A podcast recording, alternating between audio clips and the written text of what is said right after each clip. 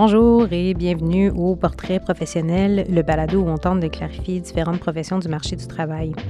Aurélie Morgane est comédienne et chanteuse. Pour certains, elle est la voix de la Reine des Neiges, pour d'autres, un visage familier de VRAC TV.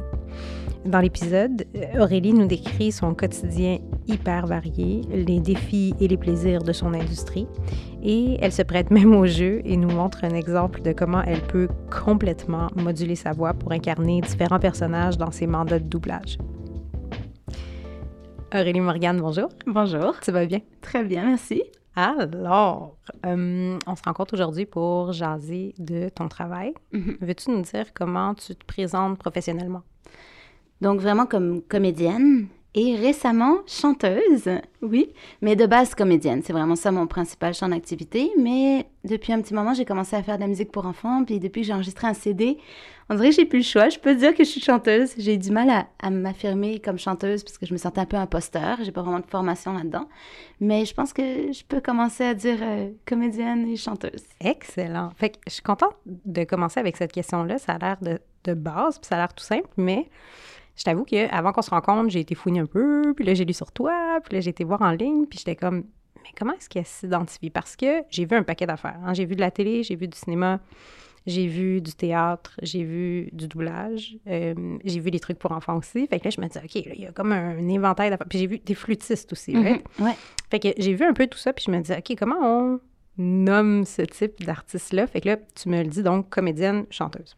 Ben, comédienne, en fait, c'est que tout, tout ce que tu vois, je peux tout le faire sur scène. C'est que ce soit chanter, que ce soit euh, faire de la flûte. Donc, c'est vraiment, je suis vraiment artiste d'art vivant, là, artiste scénique. Mais comme comédienne, je peux un peu avoir tout ça. Si on, on dirait que si je me présente comme flûtiste, je vais tout de suite cataloguer, bon, elle fait de la musique, mais en fait, je fais des, des spectacles. Mhm. Donc, c'est ça le, le, le truc majeur. Puis, effectivement, après, j'ai plein de cordes à mon arc, là. Excellent. Fait OK. Hum, mettons qu'on n'était pas en pandémie mondiale puis qu'il y avait encore des parties. Mettons que tu es dans un party puis que tu rencontres quelqu'un puis euh, salut, moi c'est Aurélie et puis euh, je suis euh, comédienne, Mhm. comédienne chanteuse. Qu'est-ce que les gens imaginent que tu fais de tes journées? Ben, en fait, souvent, les gens vont dire Tu joues dans quelle émission? Tu sais, on dirait qu'on associe comédienne à la télévision.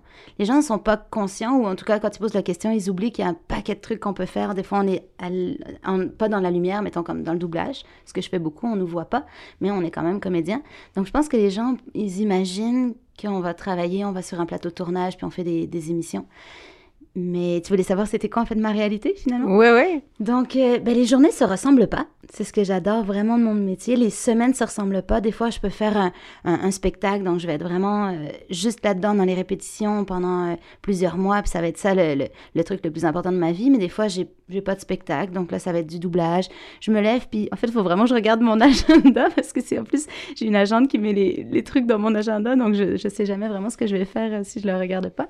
Donc, c'est très varié. C'est vrai, c'est vraiment euh, au jour le jour, que ce soit du doublage, du théâtre, de la télé, de la pub. Il n'y a aucune routine. OK, OK. Fait que là, il y a toute cette espèce d'éventail de choses que tu sais faire, que tu fais. Euh, puis je reviens deux secondes à la question que, que tu me dis que les gens ils te posent. Les gens ils disent OK, mais t'es dans quelle émission? Tu sais, quand est-ce que j'ai vu ta face? Est-ce que ça t'arrive que les gens ils te reconnaissent ou ils, ils te replacent? À l'époque, plus, parce que j'ai fait beaucoup de télé. euh, ça fait déjà quelques années, j'avais un rôle principal à Vrac Télé, donc surtout pour le, le jeunesse. Puis là, je me rappelle quand j'allais voir, euh, admettons, je vais voir un spectacle, et là, les gens se retournaient, puis je disais, c'est la fille de Noël. Mais là, ça commence à faire un petit moment déjà. Donc, euh, non, les gens se retournent pas, les gens me reconnaissent pas. Puis, je peux pas dire que c'était désagréable. Il y a des gens qui aiment pas trop se faire remarquer. Moi, je trouvais que c'était, même à la limite, c'était sympathique. C'était beaucoup de l'amour. Les gens, en général, ne disaient pas, ah, je l'aime pas. Tu sais, ils étaient plus contents, ah, je la vois enfin. Tu sais. Donc, euh, mais ça, c'est pas quelque chose qui me manque non plus. J'aime bien pouvoir euh, être incognito aussi. là, donc, euh, non, c'est ça, c'est pas, ça arrive plus. Est-ce que des fois les gens reconnaissent ta voix? Comme dernièrement, j'ai dit à quelqu'un Ah, ben là, je suis super excitée, là, je vais interviewer la reine des neiges. Là, les gens- les gens étaient comme la, comme, la, comme la vraie, comme avec les cheveux. Puis j'étais comme non, l'actrice qui fait le doublage. Mais est-ce que ça arrive qu'on fasse le lien même avec le doublage? C'est très rare dans mon cas. je, ne veux pas trop me flatter puis avoir l'air tête enflée, mais j'essaie de vraiment changer ma voix. C'est mhm. vraiment quelque chose, un travail qui me plaît. Vu que je suis beaucoup justement dans, dans le chant, dans la musique, j'ai une bonne oreille, donc j'essaie de vraiment changer, que ce soit euh, faire toutes sortes de personnages différents. Surtout en dessin animé, on peut vraiment se permettre de faire des voix complètement éclatées. Donc c'est un travail qui me passionne. Il y a des gens qui vont plus garder leur voix, qui ont peut-être moins une tessiture. Euh, en tout cas, je, je sais pas trop ça les intéresse moins. Moi, c'est quelque chose qui me plaît, de vraiment changer ma voix. Donc, à chaque fois qu'on me reconnaît pas, c'est comme une petite fleur, puis je me dis, yes, j'ai réussi. Tu sais, si on me reconnaissait, je trouve que j'aurais un peu raté ma mission parce que c'est pas Aurélie le personnage. Il faut que je me fonde dans la voix de tous les personnages que j'incarne. Donc, c'est rare qu'on me reconnaisse et j'en suis très contente. c'est tant mieux. Oui. OK, OK, OK. si je reviens à ton, ton quotidien professionnel, tu me disais, ben ça va vraiment dépendre. Ça peut être un paquet de tâches, puis là, je regarde mon horaire, puis bon, je m'en vais voir tout ça. J'entends qu'il y a comme un certain besoin de diversifier tes activités. C'est comment pour toi d'avoir à, user de cette flexibilité-là, right? D'être capable de faire toutes ces choses, puis de pas dire, ah ben moi, c'est la scène, puis c'est rien d'autre, par exemple. Ben en fait, déjà quand j'étais jeune, ma mère a vraiment été super géniale avec moi de m'offrir un paquet de cours. J'ai fait des cours de, de, de traversière, j'ai fait des cours de gymnastique. J'ai toujours aimé en fait faire plein de choses. Puis j'ai eu la chance d'être fille unique, puis d'avoir une maman très aimante qui m'a vraiment permis de, développer toutes ces choses-là. Donc c'est quelque chose qui a tout le temps fait partie de moi, de toucher un peu à tout. Et puis, euh, c'est sûr que c'est pas toujours évident de garder tout actif. Comme tu me demanderais là de faire un ronda de flip, j'aurais plus de mal parce que ça fait longtemps que c'est de côté. Remarque qu'on peut quand même me le demander dans un, dans un spectacle de faire quelque chose d'un petit peu plus acrobatique, un peu plus physique, mais il faudrait que je me, je me réentraîne. Donc, j'essaie de garder quelques, quelques petites choses comme la flûte, d'en faire un petit peu tout le temps, de chanter. Là, en ce moment, je suis beaucoup dans le chant parce qu'il y a plein d'opportunités de, de chant en ce moment qui se sont présentées. Donc, je garde ça actif. Mais euh, c'est sûr que ça peut être un défi, des fois, de tout maîtriser, mais souvent, en fait, ça va être. Euh, je vais avoir le temps, si je dois mettre un, côté de moi de l'avant dans un spectacle, je vais avoir le temps quand même de redévelopper, de repousser un petit peu là-dedans. Mais c'est quelque chose qui me plaît. J'aime vraiment euh, le, côté non routinier, puis de, de replonger justement dans, dans toutes sortes de, mm-hmm. de qualités. C'est non routinier, mais en même temps, j'entends quand même un certain genre de discipline. Hein? C'est comme, ben, même si ça fait un moment qu'on m'a pas demandé de jouer de la flûte, ben, je vais continuer de pratiquer. Tu sais, je veux pas perdre, là. Idéalement. Mhm. Idéalement. Mais c'est dur quand il n'y a pas un objectif. Puis c'est ce que j'ai trouvé vraiment intéressant dans le COVID, justement, c'est que là, on avait les choses, la vie s'est arrêtée un peu, puis j'avais plus d'objectif. Puis c'est la première fois de ma vie où j'étais confrontée à qu'est-ce que tu vas faire? Est-ce que tu vas continuer de faire des trucs artistiques en soi, pour le plaisir de le faire, pour l'envie de créer? Et puis je me suis rendu compte que oui, en fait, j'ai continué d'être active, puis de ressortir ma flûte, de me mettre à composer des chansons, alors que j'avais aucune idée, je sais même pas encore s'il va y avoir des spectacles. Et puis, euh, donc c'était vraiment par... Je me suis rendu compte que c'est donc effectivement une passion pour moi de garder tout ça actif parce que je le fais même s'il n'y a pas de. C'est au-delà du travail. Oui, Ouais, ouais. Mm-hmm. OK. Fait que je reviens tout à l'heure, tu me disais, ben j'ai eu la chance en tant que, petite fille là, de pouvoir essayer plein d'affaires, puis de, toucher à différentes formes d'art, puis m'en approprier certaines. si je recule en arrière, si, si euh, on regardait euh, Aurélie, au primaire, euh, au secondaire, tu te décrirais comment comme, comme élève dans le temps? J'étais extrêmement timide mais maladivement gênée, vraiment, vraiment. La bonne petite fille sage qui, qui veut être parfaite, puis qui fait tout ce qu'on lui demande. J'avais pas de rébellion en moi, pas d'esprit critique vraiment, ça s'est développé plus tard, une chance. Mais euh, je voulais je voulais plaire, je voulais qu'on m'aime, donc euh, je faisais mes devoirs, je faisais je pense qu'à un moment donné, par contre, je me suis tannée à l'école, puis j'ai eu des petits troubles de comportement parce que je trouvais ça trop facile, donc je me mettais à jaser, puis là, la prof disait hey, Aurélie, euh, de quoi je parle? Puis là, j'arrivais à répondre, donc elle voyait, OK, elle a une aisance. Puis c'est ce qui fait que j'ai sauté une année, puis après ça, là, je courais derrière, là, je courais parce que c'était vraiment plus élevé le niveau. Donc, j'étais quand même assez douée, mais très travaillante, très très sage, un peu un peu plate, je pense, une petite fille modèle plate. Puis qu'est-ce qui qu'est-ce qui t'a amené dans ton chemin à, à faire ce que tu fais aujourd'hui? Mais ben, je pense que c'est ça en fait. Je pense mm. que j'étais tellement gênée, tellement à vouloir être parfaite, tellement coincée dans cette cage-là d'être de, un peu la personne qu'on s'entendait que, que je sois, que finalement, j'ai essayé de, de me mettre devant la chose la plus difficile, donc pour moi, d'être sur scène, d'oser vraiment parler fort, euh, pas de déranger, mais juste prendre ma place, mhm. c'était vraiment... Autant j'avais de la, facilité à l'école, j'avais pas d'intérêt à poursuivre en sciences. J'aurais réussi probablement. Je veux pas minimiser, sûrement que ça aurait été du travail, ça aurait été difficile, mais c'était tout ce qui était rationnel, c'était facile pour moi. Donc je me dis, je vais aller dans l'intuitif, l'émotionnel, être sur une scène, me mettre dans la lumière. Puis j'avais un accent que j'ai encore d'ailleurs, vu que je suis d'origine française. Donc tout le monde riait de moi dès que j'ouvrais la bouche parce que j'étais différente. Donc ça a été un peu un défi pour me montrer, ouais, je suis capable, je peux, je peux le faire, je peux sortir de, de, ma, de ma cage, de ma prison. Fait que de cette espèce de, de stade un peu plate, là, je vais à l'école, c'est un peu facile, OK, ben je vais m'en trouver un challenge. Mm-hmm. OK, ouais, super intéressant. Est-ce que tu dirais qu'il y a des expériences significatives ou marquantes qui t'ont amené à faire le choix d'un métier qui n'est pas facile non plus? Bien, c'est sûr que de base, en fait, ce qui m'a amené au théâtre, je pense que c'est quand même grâce à la musique. En fait, tout début au primaire, on jouait euh, le xylophone, la flûte à bec là, dans les cours euh, réguliers. Puis il y a une fille qui est arrivée qui s'appelle Maude. Je me rappelle plus de son nom de famille, mais c'était Maude. Elle est arrivée avec une flûte traversière. Elle serait arrivée avec un violon. Ça aurait été pareil. Je serais tombée en amour avec un vrai instrument. Tu sais, c'était pas la petite flûte à bec. Sans rien enlever à la flûte à bec. Il y a des beaux quatuors de flûte baroque. C'est génial. Mais bon, c'est quand même pour moi juste une flûte à bec. Puis là, d'un coup, j'avais une flûte traversière. Puis là, ça fait waouh, je vais en jouer. Puis là, ma mère m'a vraiment tout de suite euh, permis de faire des cours, donc de, devenir, euh, de, m'améliorer. Puis de là, je pense que ça m'a fait toucher pas mal à, à cette forme d'art-là. Puis de fil en aiguille, après, j'ai découvert le théâtre. Puis c'est là où j'ai vraiment compris, oh wow, ok, j'ai quelque chose à aller chercher là-dedans. Donc la musique m'a peut-être amené une sensibilité, euh, comprendre comment aussi transmettre une émotion. Puis après, c'est un peu la même chose hein, dans le théâtre. C'est juste que tu es plus libre dans ta respiration, mettons de l'émotion, au lieu d'être dans le métronome. Donc il y avait encore plus de liberté pour moi dans le théâtre mais c'était quelque chose, je pense, qui, qui, qui, qui, allait tout seul dans mon parcours musique, théâtre. Ça s'est juste fait euh, de façon fluide. Et puis, euh, j'ai vraiment, après ça, poussé euh, comme comédienne, voulu me former là-dedans, puis faire ça de, de ma vie. Mm-hmm. Tu fait que tu me dis que tu t'es formée là-dedans. Fait qu'au niveau de tes études, ça a eu l'air de quoi à peu près? Donc, j'ai été en musique, musique-études au secondaire. Et après ça, j'ai fait plein. En fait, j'ai fait tout le temps plein de cours euh, privés de, de, théâtre, de diction. De, ben, c'était tout inclus, c'était les cours, les cours privés. Et puis après, j'ai essayé de rentrer dans une école de théâtre, une grande école de théâtre. C'est vraiment difficile. Donc, j'ai fait trois années d'audition. En attendant, je continuais mon parcours académique. Euh, euh, j'étais à Brébeuf en art et lettres, profil théâtre. J'étais à l'université en philo.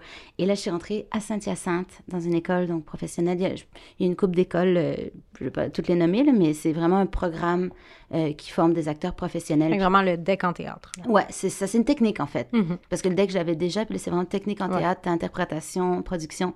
J'étais en interprétation, puis ça a été vraiment l'entrée, c'est une belle une porte de théâtre, c'est vraiment l'entrée dans, dans, le métier. Là, tu fais tes contacts, les auditions du Katsu, les, où les agents vont te repérer, puis où tu peux avoir des, des commencer à avoir des rôles et tout ça. Donc, c'est le parcours que j'ai eu. Puis j'ai été chanceuse.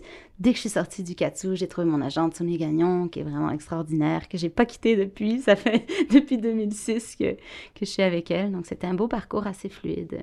Puis comment ça fonctionne avec une agente? C'est quoi le, le lien que vous avez? Ben en fait, la jante, elle est là pour euh, faire tout ce que tu n'as pas envie de faire. Donc, gérer tous les contrats, négocier les contrats, les horaires. Donc, euh, elle, elle va nous proposer, soit des demandes, ça s'appelle des breakdowns. Donc, euh, c'est à chaque fois qu'il y a une audition, c'est marqué j'ai besoin, admettons, d'une femme, tel âge, telle description. Elle voit dans ses artistes. Puis là, elle nous propose est-ce que ça te tente de faire ça? Elle nous propose en audition, on fait l'audition. Puis là, elle fait le suivi d'audition et puis euh, après, ça négocie le, cachet. Donc, le lien qu'on a, euh, on se parle souvent au téléphone. Quand il y a des choses là en ce moment, c'est plus rare parce que il n'y a pas grand-chose. Donc, euh, c'est plus tranquille. Mais sinon, c'est mon agente à moi, je ne sais pas après pour les autres agentes, mais c'est vraiment une femme super humaine. Donc, elle organise souvent des, des soirées, des 5 à 7 pour qu'on se rencontre tous entre nous, qu'on parle. Elle est vraiment à l'écoute, elle est vraiment humaine. Donc, euh, je l'aime beaucoup. Mhm. Puis, dans le fond, est-ce que dans ton industrie, tu dirais que la majorité des comédiens ont des agents? Oui, je pense que oui. Euh, il y a d'autres choses aussi, c'est des regroupements d'acteurs. Donc, euh, quand tu n'as pas d'agent ou que tu préfères gérer tes choses toi-même parce que, je sais pas, tu as un horaire plus compliqué ou que tu aimes bien gérer tes trucs, tu peux faire partie. Je pense qu'il y en a deux ou trois, mais là, je suis plus trois jours, mais c'est un ensemble de, de comédiens qui ont accès au breakdown. Parce que si on n'est pas dans un regroupement ou si on n'a pas d'agent, on n'a pas accès au breakdown. Fait que c'est quoi un breakdown? Un breakdown, c'est donc euh, c'est surtout pour euh, les, les, les, séries, les films, les publicités. C'est ce que tu as la production, qui, ont, qui vont produire un projet, ils vont partir en, casting. Donc là, c'est l'agence de casting qui va contacter les agents, qui vont contacter leurs artistes. Il y a plein d'intermédiaires pour arriver à, à, jouer dans quelque chose. Donc, euh, le breakdown est envoyé aux agents. C'est la description, en fait, des rôles avec tout écrit ce qu'ils recherchent. Mm-hmm. Donc, euh, on peut faire quand même le métier parce que ça, c'est vraiment pour tout ce qui est télé, euh, cinéma. Mais il y a moyen de faire tellement d'autres choses. Puis on peut le faire aussi sans agent, a du théâtre de rue. Euh, je sais que la musique, c'est autre chose. Je pense qu'il fonctionne moins avec, euh, avec les agents. Là, en fait, c'était plus pour euh, tout ce qui est vraiment officiel, télé, cinéma.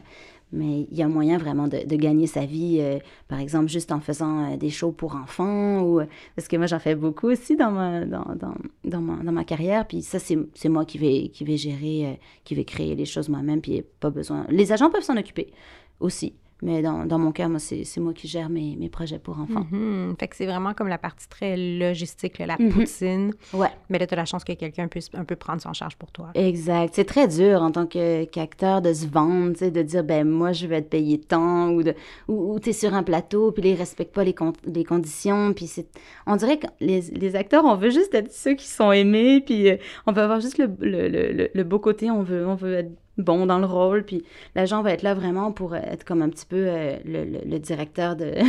Il y a quelqu'un qui est comme gardien des règles. C'est ça. Puis c'est plus agréable pour nous de t'appeler l'agent. Puis c'est lui qui va, qui va s'obstiner. Puis mm-hmm. tu sais qu'il y a quelqu'un qui. Il y a comme un facteur de protection. Exact.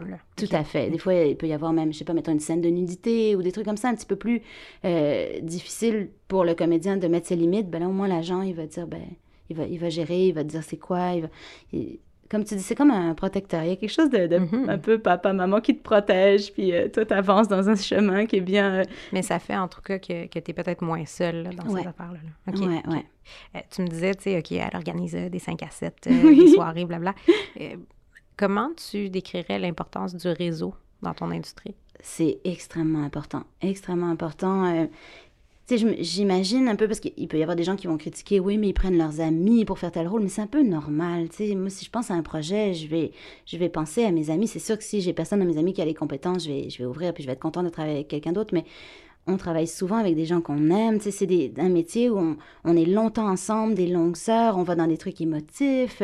Ça, des fois, ce lien-là d'amitié, de peut permettre d'aller d'aller creuser plus loin. Donc, euh, je pense que le réseau est important dans ce sens-là que si quelqu'un pense à toi, il va penser à toi s'il te connaît. C'est sûr que je pense qu'ils font un très bon un très bon travail ici les agents de casting. Ils, ils voient ils voient des, des gens, même s'ils les connaissent pas personnellement, parce que je connais pas tout le monde puis j'ai quand même passé des auditions là, mais c'est vrai que c'est quand même extrêmement important d'avoir des connaissances pour mm-hmm. pour euh, continuer d'évoluer dans tout ça. Exact. Qu'est-ce que tu dirais qui sont les forces à avoir pour être bien puis pour réussir dans ton domaine? Ben, on dit tout le temps le talent, c'est pas tout, là. Effectivement, ben, faut être talentueux quand même. Mais c'est vrai qu'on est nombreux à être talentueux. Ce qui va faire qu'on travaille, c'est la persévérance, je pense. En fait, c'est que c'est un métier qui est difficile avec beaucoup de refus. Puis si on, on après deux, trois noms, deux, trois refus, ben on ne fera pas le métier parce qu'on en sera sorti. Mais là, je vois des gens euh, qui ont persévérer, persévérer, puis qu'aujourd'hui, parce que rien nous, nous dit que demain, on décrochera pas le... Ça dépend ce que c'est réussir. Mais mettons quelqu'un qui voudrait faire de la télé, c'est pas parce que tu n'en as pas fait que demain, tu peux pas décrocher le rôle. sais Donc, si tu restes, un jour, tu vas avoir ta possibilité, tu vas avoir il y a vraiment, une ténacité. Ouais, ouais. De dire, ben ok, ils m'ont pas pris, mais c'est pas grave, moi j'ai confiance, puis je continue. Donc ça, c'est quelque chose de vraiment... Euh, j'entends aussi une certaine humilité. Là. On, m'a dit non, mm-hmm. mais je vaux quand même quelque chose, mm-hmm. puis je vais continuer, puis ça veut pas dire qu'ils m'aiment pas, puis ça veut pas dire qu'ils sont méchants. J'étais juste pas la bonne personne, j'étais pas le fit. Exactement. Puis ça, ça fait aussi quand on travaille, quand on, on a les autres acteurs autour de nous, on n'est pas l'un contre l'autre. On a chacun nos couleurs, on a toute notre unicité. Puis le jour où on est choisi, c'est parce qu'il voulait la personne qu'on est, ou du moins qu'on est capable de jouer, mais on a tous nos couleurs, donc il n'y a, pas de jalousie à avoir. Puis ça, je pense que c'est aussi avec le temps qu'on devient vraiment en paix, puis vraiment heureux. Tu sais, moi, je vois mes amis qui, qui ont des rôles, je suis tellement heureuse pour, pour eux, puis j'ai pas de j'ai pas d'amertume ou rien. Tu sais, je me dis, on a tous quelque chose à apporter, puis de justement de persévérer. Je vois que tranquillement, on se place un peu tous, tu sais, ceux de ma classe, mettons, mettons de ma cohorte, on, se place tous aux endroits finalement qui nous conviennent. Mais ça se voyait pas tout de suite en sortant de l'école. C'est peut-être plus difficile à ce moment-là parce qu'on voulait un peu tous tout faire. Mais finalement, ça se dessine. Moi, je me rends compte qu'en ce moment, ben, je fais beaucoup de voix. Puis j'ai, d'origine française, que peut-être que j'ai cette facilité-là aussi à changer mon accent, à prendre un accent normatif. Donc il y a quelque chose qui va un peu de soi, où j'ai une énergie très lumineuse, pétillante, on me dit ça souvent, mais je fais des shows pour enfants où c'est ce qui est mis de l'avant comme vraiment une espèce de, de soleil sur scène. Puis, donc il y a quelque chose d'un peu euh, comme naturel où tout le monde s'est un peu placé. Puis il y en a qui, sont, qui ont changé de métier, qui ont fait autre chose, mais, mais je pense que c'est ça, de ne pas se dire euh, ah je vaux rien. Tu sais, Il y a Mhm. quelqu'un qui pouvait l'incarner mieux que moi. Puis, puis de pas attendre aussi. Tiens, je, je fais un lien entre deux de tes questions, mais une autre qualité aussi d'être proactif. Tu sais, de vraiment de pas attendre qu'on t'appelle pour un rôle, de créer tes projets le plus possible. Donc, quand tu es créatif, on reste visible. Tu sais, si tu fais un show de théâtre, les gens vont venir te voir, découvrir ah oui, il est capable de jouer ça aussi. Donc, de vraiment pas être dépendant, ne pas être juste interprète, mais d'être aussi euh, créateur. Je pense que c'est une, une Mhm, belle force. de, de créer tes opportunités un peu toi-même. Exact. Je reviens un peu à quelque chose que tu disais. Puis là, je veux pas faire un truc euh, super politique, mais je serais quand même curieuse de, de t'entendre vu que tu as les deux pieds dans, dans le domaine. Tu disais, tu sais, ben, j'étais pas la personne qui cherchait, j'avais pas la, j'avais pas euh, la vibe là, qui recherchait. Euh, mais on sait que notre, notre marché, on lui a souvent critiqué le fait de choisir des gens qui se ressemblent tous un peu. Choisir, euh, comme on voit moins la présence de certaines minorités, on Mhm. voit moins la présence de, certains groupes X, Y, Z. Ouais. Est-ce que c'est quelque chose que tu constates dans l'industrie ou est-ce que, c'est, est-ce que tu vois un- un- une conversation par rapport à ça? Ben, je, la- je m'en étais pas tant rendu compte jusqu'à ce que vraiment je travaille avec des gens qui m'en, fassent part. Puis je me suis rendu compte qu'effectivement, il y a encore beaucoup de chemin à faire. Mais il y a des choses qui se passent beaucoup là en ce moment. Puis dans les dernières années, il y a vraiment plus une, conscience, puis euh, de, d'inclure vraiment toutes sortes de, gens, que ce soit de, de, différentes cultures, au niveau sexuel, de différents, des homosexuels. Je pense que c'est en train de changer, mais que tout n'est pas encore, c'est pas encore gagné. Mhm. Mais j'entendais récemment justement une fille qui dit euh, Je suis contente pour l'instant, pour la première fois, je jouais une vraie fille. Puis l'animatrice qui dit Qu'est-ce que tu veux dire une vraie fille Ben, pas, je fais pas la fille noire, tu sais. Qui, qui- tu sais, que c'est. On s'en fout, là. Elle fait, elle joue une fille, puis c'est. peu importe sa couleur de peau, tu sais. Comme si le breakdown que tu me décrivais tout à l'heure, comme s'il pouvait devenir un peu plus large. Exactement, exactement. Mais ça, c'est vraiment en train de changer. là. Ouais. Ouais. OK. Fait qu'il y a un chemin, il y a un ouais, chemin. ouais, quelque chose qui se passe. Mais c'est vrai qu'il y a encore, euh, il y a encore du chemin, là. C'est pas gagné. Mm. C'est pas gagné, c'est sûr. Hum, Qu'est-ce que tu dirais qui est le plus grand défi que tu rencontres au travail? Ben, c'est tellement agréable, c'est tellement chouette d'aller travailler. À chaque fois, c'est vraiment une partie de bonheur. Là. Ça, me rend, ça me donne de l'énergie, ça me rend de bonne humeur. Mais ce qui est le plus difficile, je dirais, c'est euh, l'incertitude. De, de, ouais, de vivre avec le fait que, bon, j'ai rien dans deux semaines. Qu'est-ce qui va m'arriver? Mais finalement, je suis tout le temps débordée. Je sais pas comment je fais pour remplir mes semaines, mais j'ai jamais rien deux semaines d'avance. Donc, ça se remplit. Donc, c'est de faire confiance, de se dire, regarde, il y a toujours quelque chose qui arrive.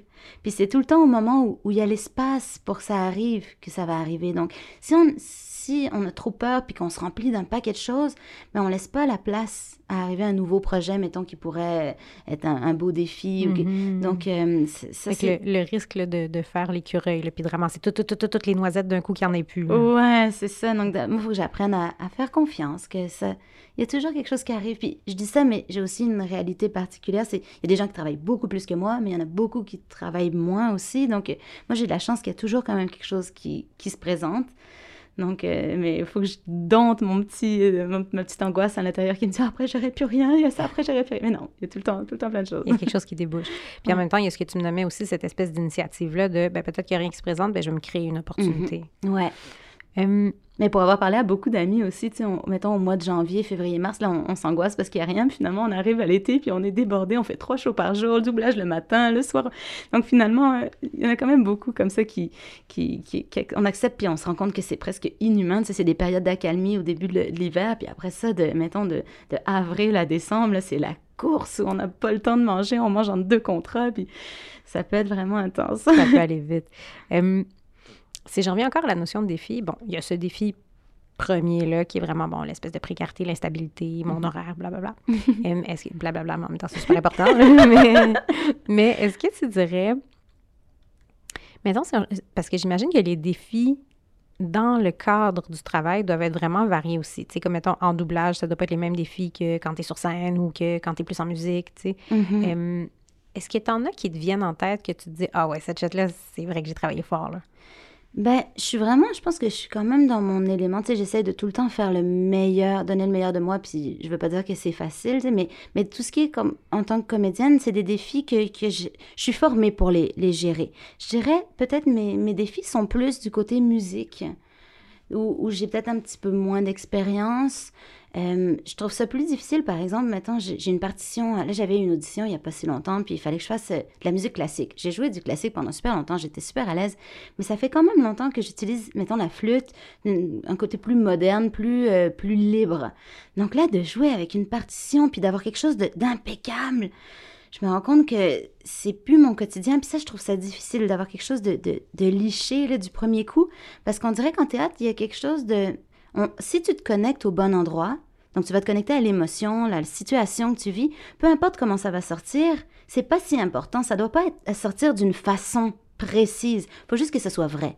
Donc euh, euh, il y a moins ce côté-là liché, parfait, c'est vrai, ressenti. Alors qu'en musique, puis ça doit être la même chose. Sûrement qu'il faut se connecter à la même chose, puis que c'est pas grave si la note est pas parfaite. Mais, mais moi, j'ai peut-être cette conception-là qu'en musique, on s'attend à ce que la note, elle soit juste, puis que le rythme, il soit tight, j'allais dire. C'est pas très français, là, mais en tout cas, que je mhm. sois dans le rythme. Donc, j'ai cette pression-là quand, quand je fais quelque chose en musique de la justesse de la note. Et puis, euh, que c'est peut-être le, plus gros défi que j'ai, étant donné que dans mon métier, il y a quelque chose de plus euh, naturel, tu sais, euh, de qui, qui, me demande juste d'aller vraiment écouter l'émotion du personnage puis de me marcher au bon endroit. Puis j'ai moins de défis. Mm Il peut y avoir des rôles qui, qui, me font plus travailler, mais si je vais trouver où, où, ça se place dans mon corps, ah ok, je trouve le filon. Alors qu'en musique, il y a cette rigueur-là de, de la partition. C'est un style différent aussi. Le fait que, si on va à l'opposé maintenant, fait au-delà du défi, maintenant, qu'est-ce qui est le plus nourrissant dans ce que tu fais?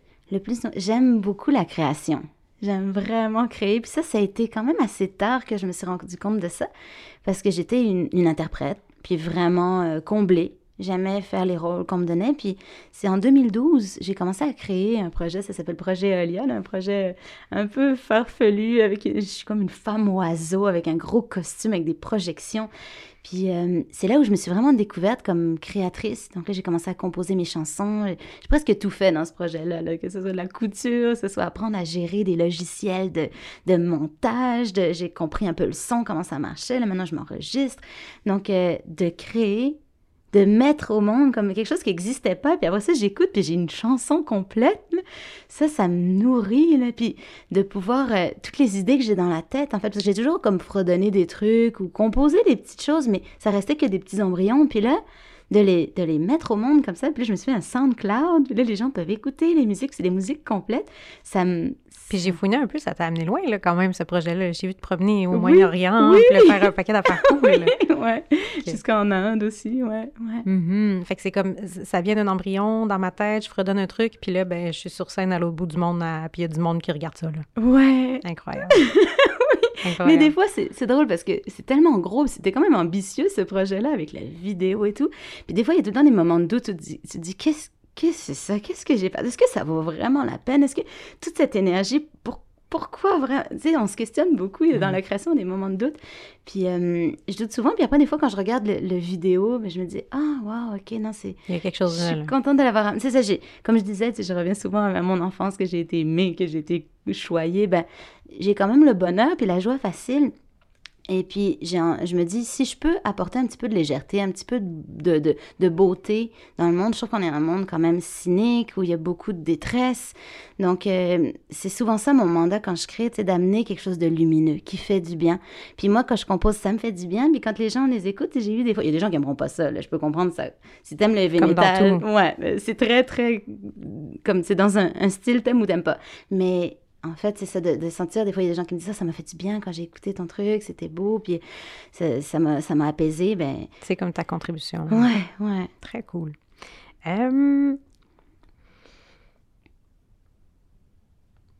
J'aimerais ça te demander, dans les 10, 15, 20 prochaines années, comment, comment est-ce que tu penses que ton métier va évoluer? Ben, en fait, là, avec euh, le COVID, je pense qu'il y a quelque chose qui change. Il y a beaucoup d'auditions qui se font à la maison. Donc le virtuel commence à, prendre vraiment plus de place. J'ai l'impression qu'il va y en avoir de plus en plus. Il y a des, des fois même des, des, publicités qui se sont tournées chez les gens. Puis euh, si ton, ton, ton, organisation est assez professionnelle, ben, ils ont repris des fois, puis ça avait le look un petit peu euh, justement pub maison. Mais donc ça, ça s'était jamais vu avant. Surtout en pub, tout est tellement, euh, les caméras valent cher, tout est vraiment liché. Donc ça, c'est quelque chose qui semble arriver de plus en plus, le virtuel, mais je pense qu'il y a quand même un gros besoin de se voir. Euh, on peut faire du théâtre de cette façon-là, mais je pense que c'est pas pour rien que ça existe depuis l'Antiquité, depuis on a besoin de, de, se voir. Puis j'ai l'impression qu'il y a des choses qui changent, qui changent. Hein, comme justement, là, je prévois un show où on va jouer dehors.